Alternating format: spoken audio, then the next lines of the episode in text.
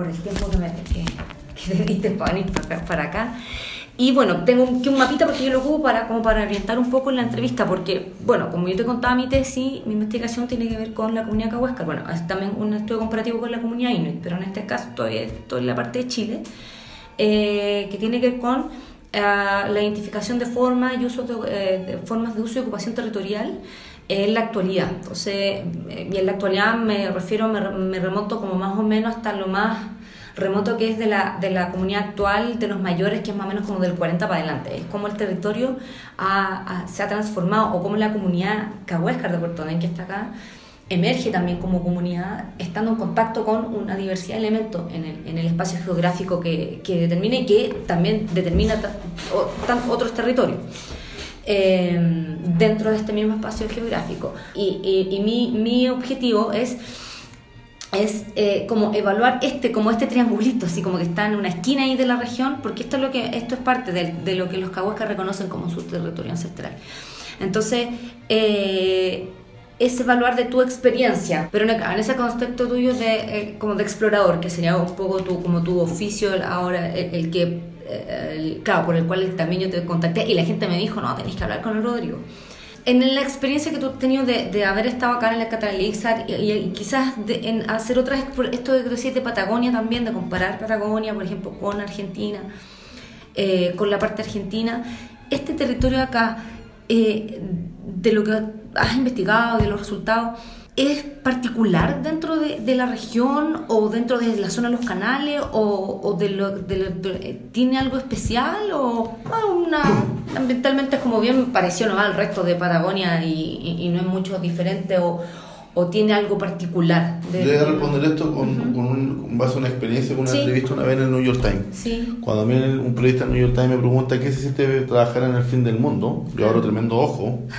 porque le digo la verdad, yo no estoy trabajando en el fin del mundo. Si tú lo ves como en el fin del mundo, un- una temática, porque para mí el fin del mundo es una ciudad con 15 millones de habitantes, en donde no existe ninguna célula madre para poder regenerar eh, lo- los ecosistemas que están completamente damnificados en el planeta Tierra. Claro. Para mí Catalalixa hoy día es eso, o sea, el territorio como fiordo, como tal, Mm. si bien tiene muchas temáticas antropizadas, dinámicas antropizadas, es uno de los pocos lugares del planeta Tierra de lo que me ha tocado ver, observar, estudiar, explorar, en donde tenemos la capacidad de poder regenerar este, muchos ecosistemas en otros lados. Pero al mismo tiempo es un territorio en donde nos ha levantado mucha información. Yo creo que conocemos más de la Luna que de Catalalixa. O sea, esas son las dinámicas y el, y el, y el sube baja que hay con, con el territorio. Si puedes hacer una encuesta de cuántas personas saben dónde queda Catalalixa, un porcentaje mínimo te va a levantar la mano y te va a decir específicamente yo sé, en tal paralelo hasta tal paralelo. No, no, no, no, no hablo yo solamente de Catalalixa como la reserva o la área celeste protegida que tiene CONAF en la administración, para mí Catalalixa es el territorio de los Cahuascas. claro. Muchas islas, como lo hayan definido, cosas por el estilo. Eh, pero al mismo tiempo faltan mucha, pero mucha y demasiado trabajo para poder entender un poco más cuáles son las dinámicas de Catalalexa. Tenemos dos cuencas de agua dulce gigantes, enormes, que se depositan en los fiordos, eh, especialmente la, la cuenca del río Báquer, que nace un poco más al sur de Coyhaique y que llegan al canal Martínez y que genera un cambio potente en la salinidad de los, de los canales. O sea, eso yo me imagino que debe haber intervenido en algún momento con los cahuéscar que, na- que navegaron por esos lugares por miles de años. O sea, hay lugares de Catalalexa que van a ser mucho más propicios para alimentarse que otros lugares. Y eso no tiene nada que ver si está contaminado o no está contaminado. Se da básicamente por dinámicas completamente limnológicas del territorio. Eh, pero también por otro, por, por- por otro aspecto, eh, ha tenido una defensa importantísima, pero por sí sola, porque su- sus condiciones climáticas son completamente eh, complejas. O sea, llueven 8.000 milímetros al año, son más de 8 metros de agua, este, con vientos completamente huracanados. que podéis- si estás ahí en ese sector, tú no vas a pillar ni un hotel ni un lodge, vas a estar con tu carpa y, y vas a tener que sujetar de repente tu carpa con los brazos adentro durante 3-4 días para que no se te vuelen tus cosas. O sea, se defiende por sí solo, lo hace un lugar completamente agresivo para todas las industrias. No solamente para la industria de la salmonicultura, no solamente para la industria de la extracción de los recursos marinos, sino que también para la industria del turismo. Y un sector como Catalalixar, que debería ser un laboratorio abierto para todos los científicos y científicas del planeta Tierra, no tendría por qué emplazarse a tener otro tipo de explotaciones. O sea, no, no tenemos por qué llevar a cabo desarrollos turísticos a gran escala. No deberíamos abrir las puertas a un territorio que no tiene ninguna capacidad de planificación, ni de mitigación, ni de, ni de poder controlar un flujo turístico que no es muy responsable. O sea, las personas que andan haciendo turismo a nivel mundial es tan irresponsable como la basura de la salmocultura en Catalán, quizás. Y así que así, es, no sé si... Sí, sí, sí, no, sí, no, me, me, me interesó eso de él, ah, eh, como lo agreste del, eh, como lo agreste del clima, por, por- que por eso, pues, eso sería como a veces un, un motivo, o el por qué tampoco, sí, o sea, O sea, es, eso- es una reserva, por eso tampoco no hay nadie, pero si no lo fuera, igual habría posibilidad, a lo mejor estaría más habitado ahí, o... No sé, ¿eh? ¿Por no sé realmente. O sea, veámoslo, por ejemplo, en lugares que no son reservas de los fiordos y está habitado solamente por la salmonicultura, pero también Claro. está muy cerca de un camino. Claro. O sea, Catalexa también tiene otra facultad que no tienes ningún camino apto para poder llegar hacia un lugar de extracción de recursos marinos y poder llevarlo hacia el continente, entre comillas. Tú de Tortel, que es lo más cercano, así como en términos de modernidad, para meterte a los fiordos de Catalalixa, este, tienes que navegar entre 3 horas y media con, perdón, cuando hay buenas condiciones climáticas, a una velocidad muy baja, estamos hablando de 8 o 9 nudos, con suerte. Mm. Eh, ida y vuelta, imagínate, la cantidad de petróleo, sale carísimo. Un- es un costo muy alto para poder generar realmente extracción. Y después de eso tenés que volver a Caleta Tortel, mandar la muestra a Porticén para que alguien te la estudie para saber si hay marea roja o no hay marea roja. Y después recién lo puedes vender hacia el exterior, hacia Cochrane o Coyhaique. Entonces tampoco tenemos una demanda muy importante de consumidores de productos del mar. Entonces hay facultades que ha generado también que, que- que este territorio no se vaya explotando en recursos marinos, camino y, y climatología. Climatología, eso, esos son como elementos importantes. Oye, y, mm, y en ese sentido, con esas dos características que más o menos, es como, claro, el no acceso de camino y como el clima, que sería como algo natural, y el camino que sería como antrópico, que eh, como en que pedirían un poco más, que estuviera a lo mejor más habitado, más explotado. En ese sentido, entonces, esta parte, bueno, no sé, Catalalixer es todo esto, no, me parece que no, no es todo... No, realiza una ACP bien chiquitita. Claro, eh, claro. Pero Eh, creo que esto también. Ya. No me recuerdo muy bien los mapas de CONAF. Y Nunca trabajé con los mapas de CONAF. Sí, y de tu perspectiva y de la experiencia que has tenido, bueno, con todos los tra- trabajos que has hecho en la zona, entonces esa zona con esas características, ¿qué más o menos eh, se representa en la región o es vista en la región eh, esta, esta zona de acá? Eh, ¿Tú consideras que es importante o en realidad está, en realidad, eh, como ya como tiene como la reserva en realidad mucho más allá a quien le interesa la CONAF y quizás las áreas de silvestres protegidas del medio, del del, Sena, del, del Ministerio de Medio Ambiente y sería pero no hay una, o sea, que representa para la región o es algo que está ahí ah, botadito en la esquina, al sur, sur de la esquina de la región, así como que ¿hay alguna visión respecto a, ese territorio que sea de importancia o se, se resalta, por ejemplo, en la región o, Hoy día o más la que región ya Hoy día hay mucha más información y relevancia de lo que es Catalexa. Creo que las primeras exploraciones que desarrollé en, en el sector fue un- un- una vitrina en Ya. poner en boga. Existe esta zona, ¿no? Ya. no, la tenemos por Ah, qué estar ocultando. Yo creo que parte de la, de la campaña, por más que hayamos levantado información entomológica, geológica, procesos de glaciares, ríos, eh, flora, mm, macro, micro, eh, pusimos un nombre en la tabla. O sea, yo, yo creo que hoy día hay más gente que puede que le hace un ruido catalaliza. Yo he escuchado ese nombre en algún lado. Mm, Y eso ya es algo. claro Eh, mientras Catalalexa siga siendo reserva, eh, va a seguir siendo un, territorio que va a estar ligado al desarrollo antrópico, o sea, lo van a querer explotar en algún momento. Y ahí está la facultad de que Catalalexa tiene que dejar de ser reserva y ser nombrado un parque, entre unir el Parque Laguna San Rafael, Parque Catalalexa y Parque Bernardo, y ahí tenemos un mega parque Qué mega, impresionantemente de, de- para la conservación y para desarrollo turístico con Claro. suerte. ¿eh? Y, y, y, y sería considerable o importante a ver, considerarlo, pensar en considerar parque esa zona. No tan Pues, solo para la región, sino que para el mundo. Ya. Sí, sí, tenemos una cantidad de ballenas, Ujú. que ahí también ha existido muy mala prensa, eh, pero tenemos una, una, una estadística de, de mamíferos marinos muy alta, de, de pájaros. No tenemos, por ejemplo, hay sectores que no existen todavía especies exóticas como el bisón Ah, en las zonas de Catalaxa. Y ahí tú puedes ver, por ejemplo, patos quetros no voladores, que ver uno es como, en verdad, esto todavía existe claro. en grandes cantidades con sus polluelos. eh. Y también tenemos, no, no algo menor, tenemos rutas cahuescas que todavía se mantienen, que fueron usadas por miles de años. Y si bien por la ley son declarados como patrimonio, mm, deberíamos reforzar esos territorios. O sea, en esos territorios no debería pasar ningún kayakista, debería haber algún letrero de información, prepararnos para el futuro. O sea, no, Claro. no deberíamos Sí. estar dejando que la selva de los fiordos siga consumiendo esos embaralados de ciprés que están, pero así, vigentes. ¿no? Ya. Tú Sí, no, sí, después eh, iba a preguntar, eh, o sea, después iba a ir a eso, pero la evaluación regional o, o la posición, claro, el posicionamiento que tiene este territorio dentro de la región de, de, de Aysén, ¿sí? ¿tiene alguna importancia? Bueno, tú decías que antes, ahora más que, más antes, que antes. por el tema de la información que has sacado, que, que, por ejemplo, que has sacado, se ha sacado tú. Y antes, y antes de la, ¿por, qué, ¿por qué era menos antes? O, No, no tengo ni la más mínima idea. Yo te puedo decir Mm. con mucha humildad que yo hoy día tengo 34 años.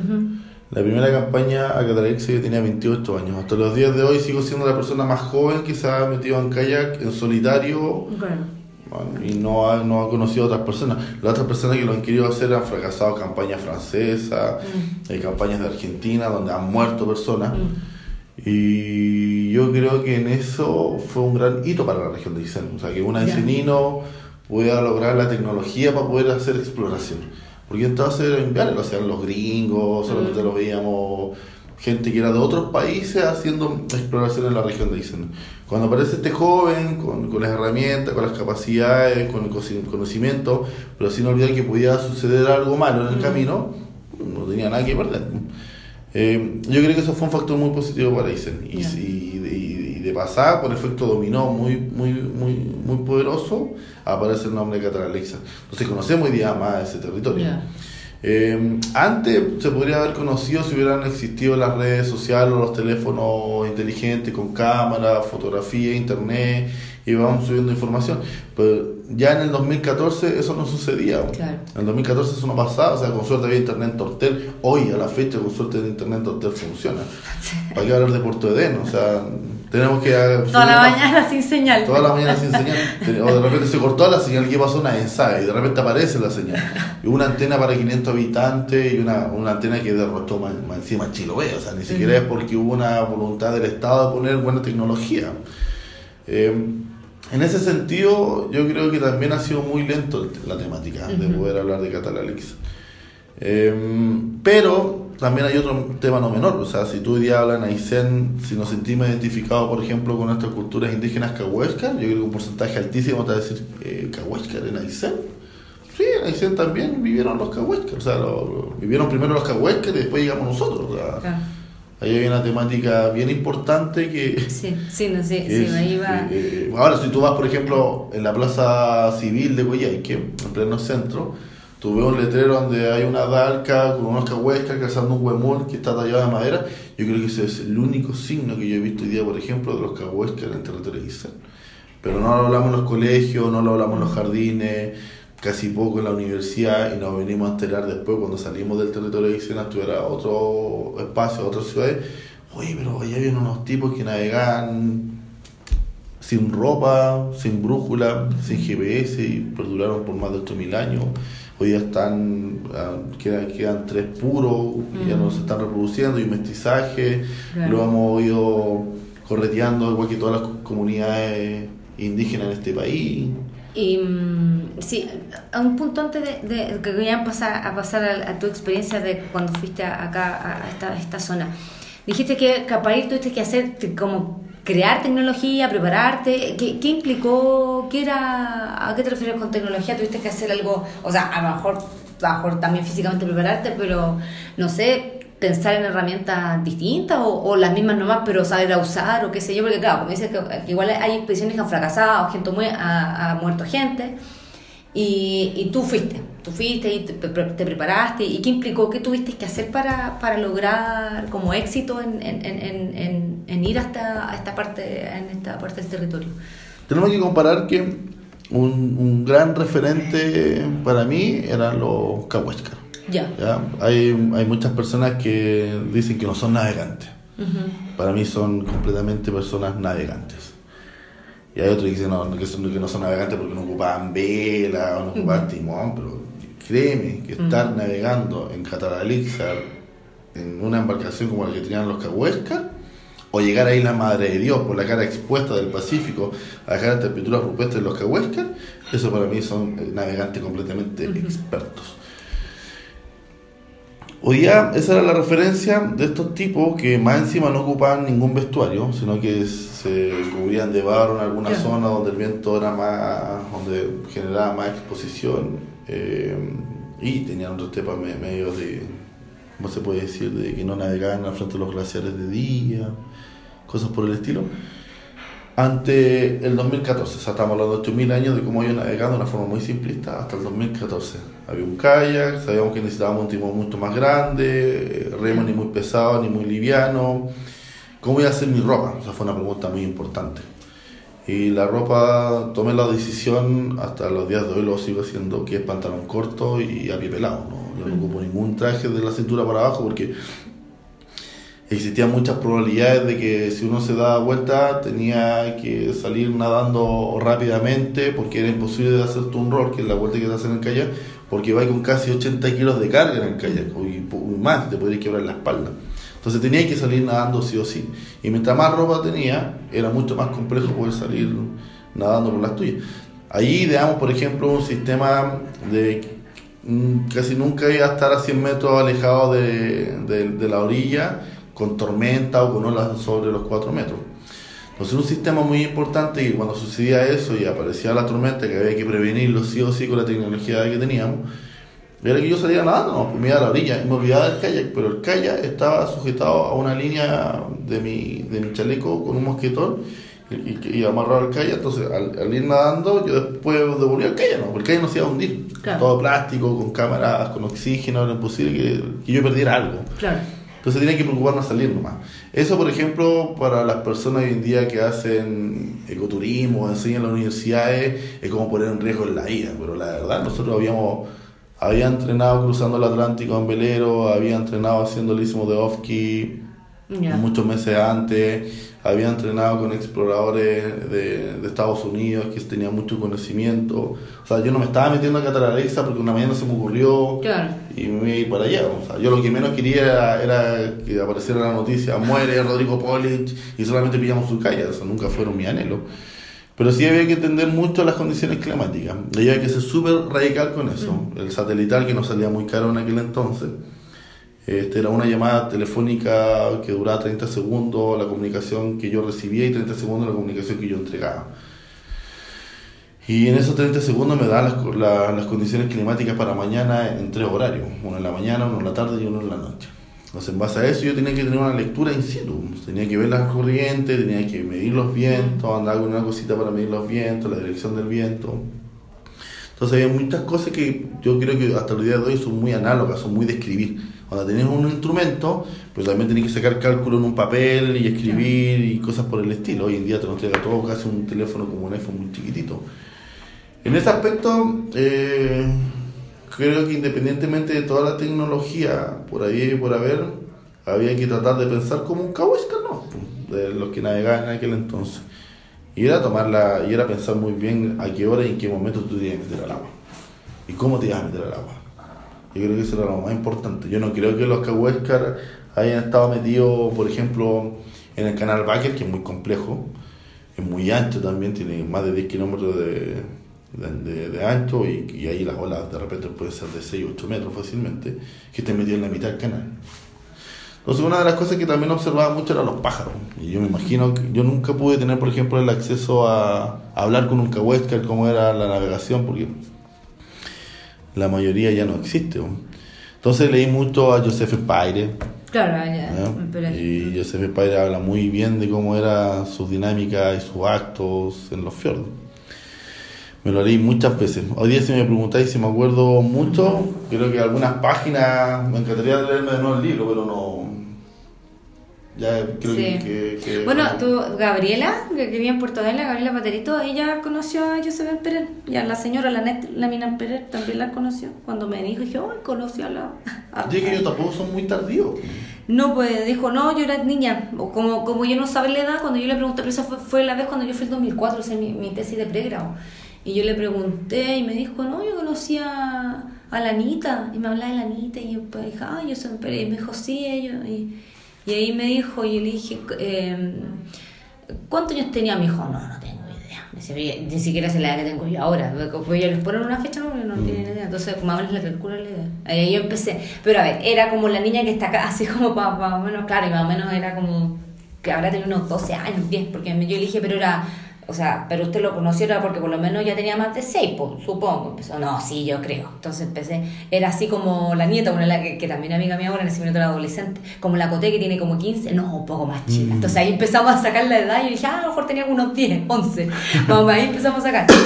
Pero ella lo conoció, pues dije, mira, conoció a, a Joseph.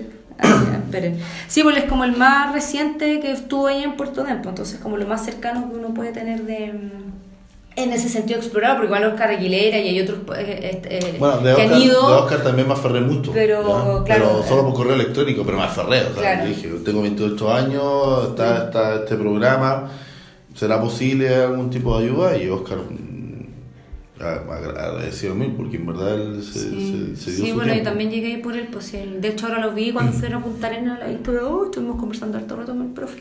Aparte que él también fue mi profe en el U, entonces, ahí, por eso también llegué ahí. Entonces, él, Él tiene un libro muy bueno también que se llama Uno Burgueso. Siempre El relatos de viaje. Relatos de ah, sí, viaje pues, de sí, los yo, sí, yo lo tengo, de hecho, va a ser una de las bases porque, eh, por ejemplo, Gabriela, Francisco que viven ahí, Raúl que también viven ahí, ellos ya, o sea, ellos no dan entrevista, pues ya, ya no dan, la Gabriela, o sea, Francisco nunca da o no, como que no da. Y yo la vez pasada cuando la vi fue porque estaba con la María Isabel, que es una hija de la, una de las hijas de Gabriela, y ella me apoyó en eso, Francisco, porque, porque ella me ayudó a darla, porque él a mí sola no, no me da, caché, no da. Y Raúl, que es la pareja de la Gabriela, no, no da, no, no y la Gabriela no, está aburrida. Esa vez me dio, pero ahora no, me dijo que no, que no, no, no, ya está, no, está aburrida la entrevista, así que no. Y, y hay otras dos personas que eran natales, por eso yo lo voy a Natales, y una, eh, la hija de una de las personas de don Carlos Renchi me dijo, no, que fuera, me dijo, ya, cuando esté acá avísame, vienes acá, me dijo, mira, yo no creo que mi papi está viejito, me decía, pero por lo menos te puedo ayudar a lo mejor a interpretar ciertas cosas, pero me dijo, ahí, ahí lo voy a ver. Yo Pero- nunca, nunca fue mi objetivo, por ejemplo, entrevistar a los Cahuescar. Claro. Porque yo ya venía de la experiencia que me había pasado en Navarino, en donde mm, ya las cámaras y los medios tenían pero completamente colapsado la comunidad uquica. Claro. Sí, pues, sí, sobre todo Y- yo, y ellos son más por la cuestión de que, que quedaban las dos últimas llegaban, que hablaban llegaban, después murió una, ahora queda la. Pero con los Cahuéscar yo creo que había que hablar con la información que ya existía, que es arte igual, Claro. pero que no es muy conocida, no, no es muy difundida. Ya, y ahora yo me quiero, quiero eh, ver, eh, y ahora ya meterme como en esa área, en ese tema de, de la expedición que hiciste ahora y en el ámbito de, de- como de las huellas cahuéscar que pueden que encontraste en, ese, en, ese, en esa parte del, territorio que ellos reconocen. Eh, claro, tú fuiste, encontraste, o sea, primero le, me, leíste hasta, averiguaste antes qué podías encontrar, o ahí tú más o menos cachabas, esto tiene cara de que, esto tiene cara de humano acá, así como que, o tú, o tú fuiste ya sabiendo que te podías encontrar de repente con estas trampas para pescar, no sé, que te salían para mariscar, unas ¿qué hacen? El libro que- de Oscar, por ejemplo, sirve mucho para poder Ya, saber que existe, que existe algo en el lugar. ya, Pero así a simple ojo es casi imposible identificar algo porque la selva lo tiene completamente sumergido. ya está, Eh, lugares, por ejemplo, de pesca, no, no Mm. vi ninguno. ya, Eh, y, y eso puede ser porque al, al pasar en calle tú ah, pasa, ¿no? Tú, te bajas del calle solamente en un lugar donde vas a comer de ahí no- y dormir, de ahí no te vas a mover más y es muy difícil poder penetrar la selva. O sea, Claro. Los, los Catalelixas es mucho más denso que el Amazonas. O sea, penetrar eso es casi imposible. A diferencia de que son los- algunos pasos del indio, que algunos sabíamos que existían, otros teníamos la noción y hay algunos que realmente ya desaparecieron. Hay uno muy interesante al sur de Puerto Den, para que es aquí, que es esta zona de aquí, que los cahuescas también atraves, salían del agua y atravesaban toda esta zona para llegar acá. Ya. Entonces igual era bien interesante. Eh, ese, por ejemplo, esa ruta ya no existe. Pero tenemos otras rutas, por ejemplo, el paso del indio, se me ubico bien en este mapa. Aquí está el canal Messier, canal, este es el canal Baker, ¿cierto? Claro, porque no Sí, canal Baker, el Martínez, esta, aquí está. En esta zona Mm. hay un paso línea que está como si los caguas que hubieran pasado ayer. Ya. O sea, se mantiene ese túnel. Ujú. Es un- se mantiene un embaralado, tú ves los embaralados, ves el, el túnel que, el- que, el- que los árboles no se han metido más y es en verdad meterse como si los cahuescas estuvieran arrastrando sus dalcas ayer. Claro. Ahora, ¿hace cuánto tiempo pasó la última vez un cahuesque era ahí? Yo creo que hace unos 100 años, o probablemente un menos, pero eso es como mi, mi tiempo límite. Esas cosas, por ejemplo, que se mantienen bien, no tienen ninguna administración del Estado, ninguna administración por lo visto por la misma comunidad Cahuéscar, ni Puerto Den, eh, CONAF tampoco se hace cargo. Hay mucha basura que llega por las corrientes a la zona. A mí me ha pasado que, por ejemplo, en esos lugares veía basura, volvía después, a los seis meses después, y ya no estaba la basura. Entonces sucedían cosas que, Claro. qué increíble. Los árboles no se comieron el plástico, ni los pañales, ni los tarros de leche, ni de pintura. Porque tampoco era basura de salmonicultura, era basura completamente domiciliaria. Domiciliario. Eh, en, ese, en ese sentido está, hay un abandono, hay un abandono fuerte, un abandono de algo súper importante en la historia de, de- de- del territorio de Aysén y, de, y un- un- una temática súper importante para los cahuescas. No sé tampoco si a ellos les importa, les interesa o, o manifiestan algún tipo de interés, no tengo ni la más mínima idea. La vez que yo me quise contactar con, con la comunidad cahuesca no hubo muy buena Muy buena comunicación para la redundancia, pero yo creo que porque se imaginaron a otro, Otro más. otro más, y es válido. No, yo me di la media vuelta y seguí avanzando nomás. Eh, pero también he tratado de, de hablar de ellos como grandes, o sea, los cahuéscar, eh, no quiero decir que alguna comunidad indígena sea menor que otra, pero vivir, subsistir en los fiordos, en los archipiélagos patagónicos, con esas condiciones climáticas, en verdad es una, un tema potente. Algunos dicen, que me da risa, capaz que tuvieron eh, ayuda de extraterrestres, no, sé, no tengo ni más mínima idea, pero la verdad que por sí solo ya es una cosa impresionante. Oye, que lo que me ha encontrado, o sea, del, del tuviste, bueno, el, el- los pasos, ese ya, el pa- paso lindo, como de esos pasos fue lo, eh, eh, o sea, como fue el único más claro que encontraste. Ese fue el más- más claro. por ah, está por a... Está en esta zona. Aquí. Ya, ahí. Sí, dale nomás, no importa. Ya, Ah, ahí. te lo damos punto. Sí, sí, a un punto nomás, sí, ahí no hay problema. Ya, ahí. Perfecto. ¿Y otras cosas que te diste cuenta como de acción antrópica que estaban, que se suponía... Porque eh, igual yo entrevistando, porque Cerna- al director de Cernapesca regional, claro, y me dijo que acá igual, no sé si te encontraste, eh, vienen eh, muy poco, pero se da un poquito de pesca artesanal que, por este eh, pact- eh, acuerdo de zona continua que hay entre Aysén y la región de los lagos, vienen gente de los lagos a sacar acá ciertos productos. No sé si te encontraste con. Mira, yo nunca he vivido con un barco. Ya. Pero eso no significa No, porque que igual me dicen. No, claro, no, porque me dicen, me dicen, no, a muy a lo lejos, mejor. Pero en el Pero, Fallo, ahí, ahí. En el canal Fallo, que es este, Mm. si hay extracción de recursos. Ya. Eh, en el canal Fallo también hay uno que otro con chal, pero tampoco son muy grandotes. Ya. como- Ah, eso fue también te encontraste con Chale. Sí, con chale. Con Chale. Eh, después yo no sé si eso habrá sido chono cahuéscar, pero en esta zona acá también hay algunas cositas de, de pesca con estas pedritas y cosas A por la, a la zona norte del Golfo de Pena. En la zona norte del Golfo de Pena, en esta zona, aquí. Ya.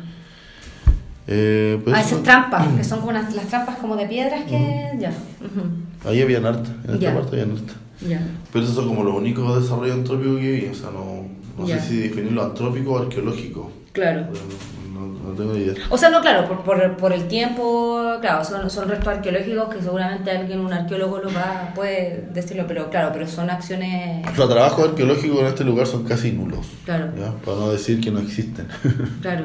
Eh, Porque claro, aquí hay una división regional que es administrativa, que se hizo en un momento la- de, de la historia de Chile, se regionalizó y esto se corta acá y se corta allá. Eh, hay una, pero sí que, pero, pero el territorio es uno solo, o sea, los, nadie, el- los pescados, el agua nos dice, oh, no, aquí está Magallanes, yo llego hasta acá, un acento y dice, oh, yo llego hasta acá, así que no, no, no, pasan, y, y de vuelta. Eh, ¿Tiene algo, ah, sería bueno eh, que, no sé, si estas características, no sé si tú también has andado por acá o conoces un poco la zona? Yo hasta acá. Eh, claro, Así en ahí. Claro, que si, si sería bueno, o, porque claro, esto pertenece a una región y pero igual se conecta, en cierto, incluso hasta en el mapa, son como la misma, tiene una forma parecida y como que, como que fuera este un, territorio como un, uno, es como una vuelta acá. Eh, si fuera importante hacer una o conexión con, no sé, o biregional o, bi, o biprovincial por las provincias o comunales porque está la comuna natal y, está la, y la comuna de Hortel eh, es, es importante, sería importante como conectar este territorio con Magallanes eh, desde el punto de vista que sea, por ejemplo, no sé, a lo- claro, porque hay leyes, hoy hay una normativa en la región que se aplica, ¡cuén! llega hasta acá. Oye, pero si es que si lo vaya a aplicar a este territorio, no sé, algo medioambiental, es que es súper bueno porque las características de esto igual la, esta característica de este territorio X que tiene estos, estos microorganismos, estos animales, esta, esta flora y fauna marina, también se extiende hasta acá, entonces sería bueno que esa normativa igual se, se la tomara acá la región, pero como está, pero se divide en la región, esta acá no pesca, sería algo ese territorio ya que tú más o menos conoces como la, la unidad de este territorio, de pensarlo más. Habría que preguntar a la gente de Puerto Edén. Ujú. Yo, yo creo que esa decisión ahí tiene que tomar a la gente que vive ahí. Claro. Sí, Ahora, no, no, no, en- pero en el sentido no. de tu experiencia, porque claro, los de Puerto No. Den, para ellos claramente, pero claro, ellos lo ven desde el punto de vista de la pesca, No por sé qué ejemplo, tan- porque no pueden de la pesca, pero como tú has visto otra experiencia, como evaluando como las características ambientales o... eh, que las características en esa zona son iguales. Claro. Son completamente iguales. No, no llueven más ni más arriba ni más abajo. Llueve lo mismo. El viento es lo mismo, la corriente igual. Eh, es un lugar inhóspito. Eh, no- desconozco completamente si, si esto fuera, por así decirte, de la comuna Tortel, funcionaría mejor. Cuando en verdad, con suerte, Tortel funciona por sí mismo. ¿ya? Pero también siento que Puerto Dem probablemente esté muy abandonado de Magallanes y que podría Aysén probablemente ayudar más a Puerto Dem, que por, por lo visto yo veo a Magallanes como que Puerto Dem es un cacho, así lo veo. Pero, pero yo- en Aysén también pasa con Melinca, creo que Aysén no tiene mucha conexión con Melinca y está dentro del territorio de Aysén, que es la, localidad más al norte de la región de Aysén, claro. que Melinca lo más lógico es que sea una administración de la región de los lagos y no de Aysén. O sea, Melinca tiene más conexión con, con Puerto Montt que con Coyhaique. Creo que esas cosas, por ejemplo, a mí me hacen mucho ruido. Eh, probablemente Puerto Dem pueda tener un, un- un- un- una mejor posibilidad de desarrollo si es que lo quiere la gente de Puerto Dem conectado con Aysén. ¿Cómo? Ahí están las herramientas, las voluntades políticas. Ah, claro. El, hace un par de, una, hasta, hasta hace un año atrás había una, una lancha subvencionada que salía de Tortel y llegaba hasta Puerto Del. Mm. Entonces ahí uníamos, por ejemplo, un ejemplo entre Aysén y Magallanes, que con un recurso de Aysén se llegaba también a cubrir parte del territorio de la región de Magallanes. Entonces ahí no importaba si esto era Aysén o Magallanes, lo que lo encontraba maravilloso. Mm. Porque como bien tú lo dijiste, algunas subvenciones del Estado llegan no, hasta el límite de la región de Aysén y, este, y esta subvención traspasaba la región. Se dejó de ocupar esa subvención cuando llegó TAPSA, la embarcación grande, que, que trabaja de una manera mm, en verano y con un tiempo completamente distinto en invierno. Claro. Y no sé cuánto tiempo seguirá trabajando en, en- en el sector, eh, pero que de alguna otra manera, ha- por lo visto, ha podido ayudar un poco a la, a la comuna Tortel. Sí. Llega como a las 2, 3 de la mañana, Mañana, de sí, repente. sí, sí, a mí me- pues, uno tiene que avisar y en el hostal que me quedé me fueron a buscar, así que tenía que dejar avisar. Porque, o sea, pues iba más o menos como yo, yo llegué justo a la hora, llegamos a las 12, pero a veces llegado más tarde. Pero llegué llegué a, la- a las 12 esa, esa vez, a las 12, pasadito a las 12. Y creo que en Puerto se queda más rato. ¿ya? Sí, sí, porque desembarca, se desembarca harto, se desembarca harto. Ahí, por ejemplo, esta embarcación yo creo que no está cumpliendo con los objetivos en plenitud. Porque una embarcación como TAPSA que cubre Aysén y Magallanes, este, tanto la geopolítica como la política y como la- las compañías privadas que, que su sustento son las subvenciones, deberían tener mayor voluntad para poder facilitar, por ejemplo, los productos de extracciones marítimas o forestales, pero de mínima escala. Estamos hablando, por ejemplo, de extracción forestal artesanal como el cipré, que es lo que sucede en Tortel, o la extracción artesanal de otra madera como el cogüe o el mañío, que en ningún caso se va a comparar con las plantaciones de exótico como pino, o eucalipto que hace Mininco en, el territorio, en, Chile en general. No, en ningún caso eso está sucediendo hoy en día en la comuna Tortel ni en Portodén. Entonces ahí yo creo que existe una voluntad geopolítica, política y de los privados de que tenemos que potenciar a quienes, las personas que quieran hacer esta, eh, esta acción de maderera de forma artesanal, una, una, una colaboración. Pues en vez de estar poniendo el límite y, y, cosas por el estilo, como por ejemplo, no sabe que usted tiene que cumplir con tal ley o ese estilo, cuando nuestras personas o nuestros habitantes del sector con suerte saben leer y escribir. O sea, eso también es una realidad y hay que hacerla pública nomás. En ese aspecto, por ejemplo, creo que faltan voluntades. Si las voluntades políticas, no sé, bueno, ya vemos cómo está el país, no sé si están muy de acuerdo conmigo, pero no está existiendo voluntad política. Si, con millones de millones de personas que estaban manifestando ese día en Chile no hay voluntad política, imagínate con los 500 habitantes de Caleta Tortel y con los 75 habitantes de Puerto de Van, como 65. 65. son como 80 pero que juntan a la Armada con carabineros y la población, pero la población en sí se va Pongámosle 100 entonces, en 100. Son 600 habitantes en un territorio que fácilmente podría ser un país en Europa. Si no existe voluntad con esas personas para un mejor desarrollo, como la extracción de la cholga seca, la extracción de la madera, el ciprés, el mañío, de una forma artesanal, es muy difícil que podamos seguir en la colaboración del territorio. Yo siento que para el Estado este sector es un problema. Ya. ¿Ya?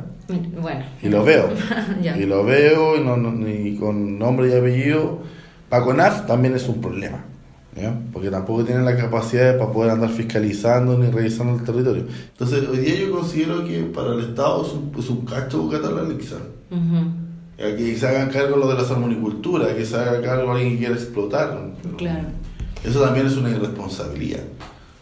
Y mm, esa era la pregunta que también le he hecho, porque me he dado cuenta, esto también un poco me lo hicieron un poco ver en Magallanes, a las personas que, que se entrevistan en Punta Arena y en, y en, en Natales. Esta parte que es de canales, es hídrica, em, pero está en regiones que la vida se hace mayormente en tierra, incluso en, Magallanes. O sea, esta parte, la, región tiene más como territorio, entre comillas, de fiordo, isla, qué sé yo, pero, pero la visión del, del Magallanes igual es como el gaucho, arriba del caballo, agarreando, arriando ovejas. Es más, un poco más terrestre. Y en, en, en Aysén más o menos se da un poco la misma eh, visión, entre comillas, por lo que yo en, las entrevistas fui captando un poco. Eh, tiene un poco la, la, vocación, o sea, no sé si tú lo ves así, eh, la región de Aysén tiene como una vocación más terrestre de vida y, y, eso influye a lo mejor en que no se mire mucho hacia acá, que son las partes de las islas, un poco como hacia el norte, que es Melinca también, tiene un poco a ver una vocación como más terrestre que a veces hace que, que no, no, se perciba como, oye, mira, este territorio importante, Melinca es importante, como para allá. O, la región de Aysén peca igual que, el, que, que, la República de Chile con sus zonas extremas. El centralismo que existe dentro de la región de Aysén perjudica a todas las localidades que están en sus extremos. Y eso llámese desde la estepa hasta el mar. De norte a sur, de este Siendo el punto desde Goyaique. Desde Goyaique. O sea, todos lo sabemos. O sea, no, no, tenemos por qué estar lo negando o, ocultando. En ese sentido, en porcentaje, un gran porcentaje habita en el continente, eh, muy cerca del Camino Austral, que es la única ruta norte-sur que, que, llega hasta Villa y para no dejar de lado hasta el sector del lago Quetro, que es para el río Pascua. Pero también tenemos un porcentaje mínimo importantísimo, que son los gauchos del mar o los gauchos del agua, o los ovejeros del mar o los ovejeros del agua, que son la gente que vive, por ejemplo, en la costa y que tienen tradiciones de la gente de la estepa. Eso se ve mucho en Tortel, por ejemplo. Tuviera gente con su boina, con su facón, este, con los chiporros, arriba un barco, arriba un bote, arriba una embarcación, y en Puerto Den sucede igual lo mismo. Pero no tan marcado como en Caleta Tortel. En Melinca ya es una, es una ciudad, ya no un pueblo costero como Caleta Tortel. Raúl Marín Balmaceda funciona muy distinto a cómo funciona Caleta Tortel. O sea, son comunidades con otras dinámicas, con, otros, con otras funciones. Eh, Ramón Marín Balmaceda realmente es algo completamente distinto a lo que es el territorio en general. O sea, da la impresión que está ahí en un lugar medio jamaica, con grandes dunas, pero que también eh, con, con, un clima tan fuerte como del territorio en general, con, con unas playas grandes. Puerto Cine ya tenía un, lugar muy parecido a Chiloé, entonces las costas de, de, Aysén, cada una tiene como su particularidad y se, y se ve muy distinto a otras. Eh, pero en, esa, en las costas también de Aysén vive muy poca gente, o sea, creo que la, o sea, no creo, la ciudad más grande que vive a la, a la costa del mar es Puerto Chacabuco, porque Puerto Aysén el mar se retrocedió por el estancamiento de sedimento en el río, y eso fue producto de los gran incendio en la época de la colonización. Y en ese sentido, Chacabuco ya funciona como un puerto casi internacional, o sea, llega de todo. Ahora, ahí tenéis también la comparación con Caleta Tortel, que, que, es muy divertido.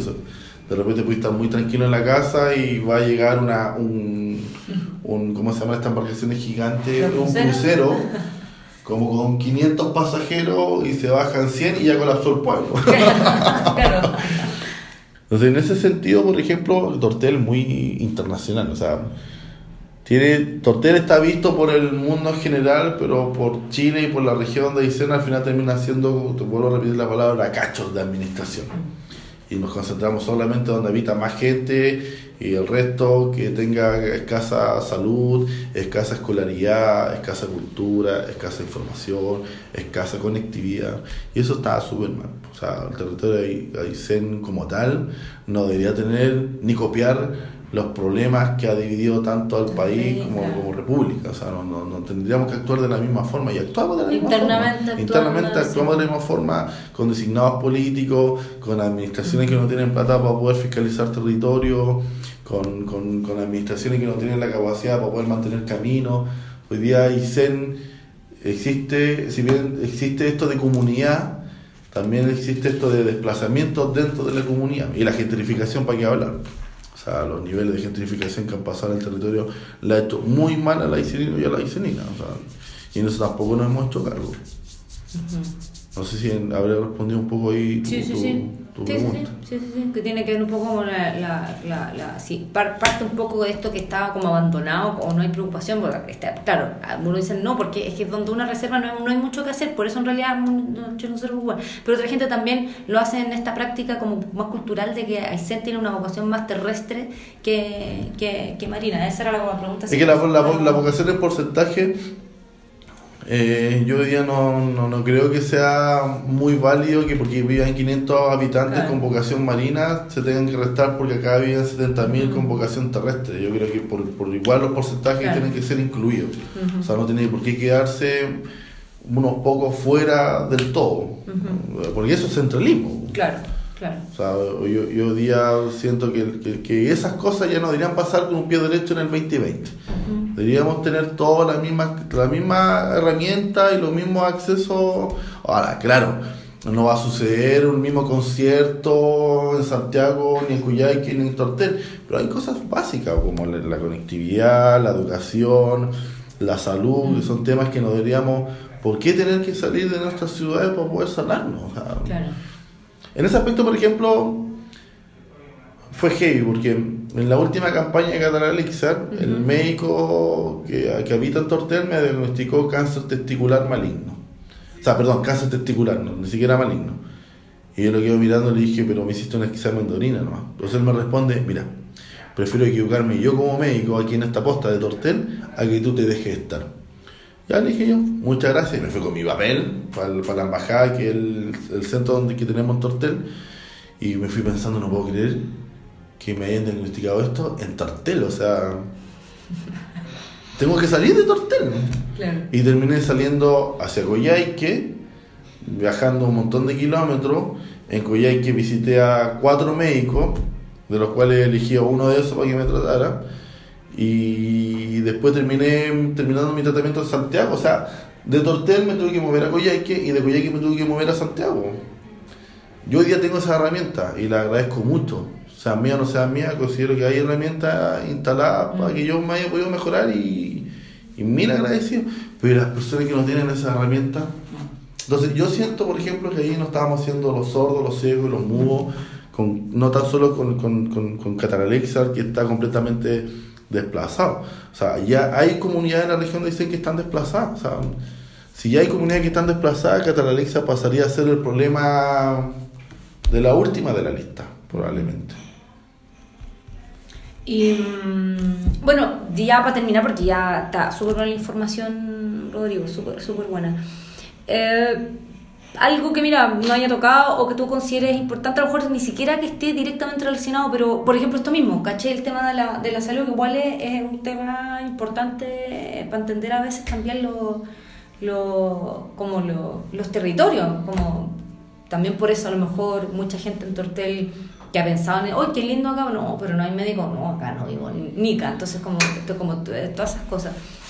Eh, algo que relevante quizás se me haya escapado, o claro, como yo estoy muy enfocada en como el tema de análisis como territorial, ancestral, pregunto cosas como súper puntuales, o algo más que sea importante de tu visión, de tu experiencia, como lo que has hecho en Aysén respecto a este sector en el ámbito regional, o, incluso tu experiencia afuera que tú has visto, mira, yo sé que estuvimos en Noruega y sé que te puedo decir que este tiene este potencial, o está, o está bien que esté así, o, o yo allá, mira, vi esto, lo otro, y acá no hay. Por ejemplo, algo, eh, lo que me dijiste, eso era también, al principio me dijiste algo que acá tenía una fuerte, tenía capacidad de repro... Algo me dijiste al principio de la entrevista. Oh, no, eso tenía... Lo, lo, lo- hay mucha- hay población- hay mucha población- puede- Algo me dijiste así. De ballenas. Ya. ¿ya? Aquí hay un flujo, este es un territorio de cetáceos. Ya. Pero lamentablemente se vino, um, se, se dio a conocer por una muerte de ballena, que dijeron que habían muerto 300 ballenas, cuando eso es falso.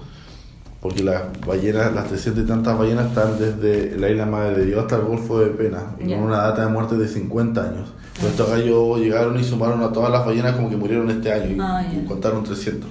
Hasta los días, hicimos una nota de prensa en Televisión, pero al final la gente se quedó con que realmente habían muerto 300 300 ballenas. ballenas, sí. Pero murieron 30 y tantas. Eh,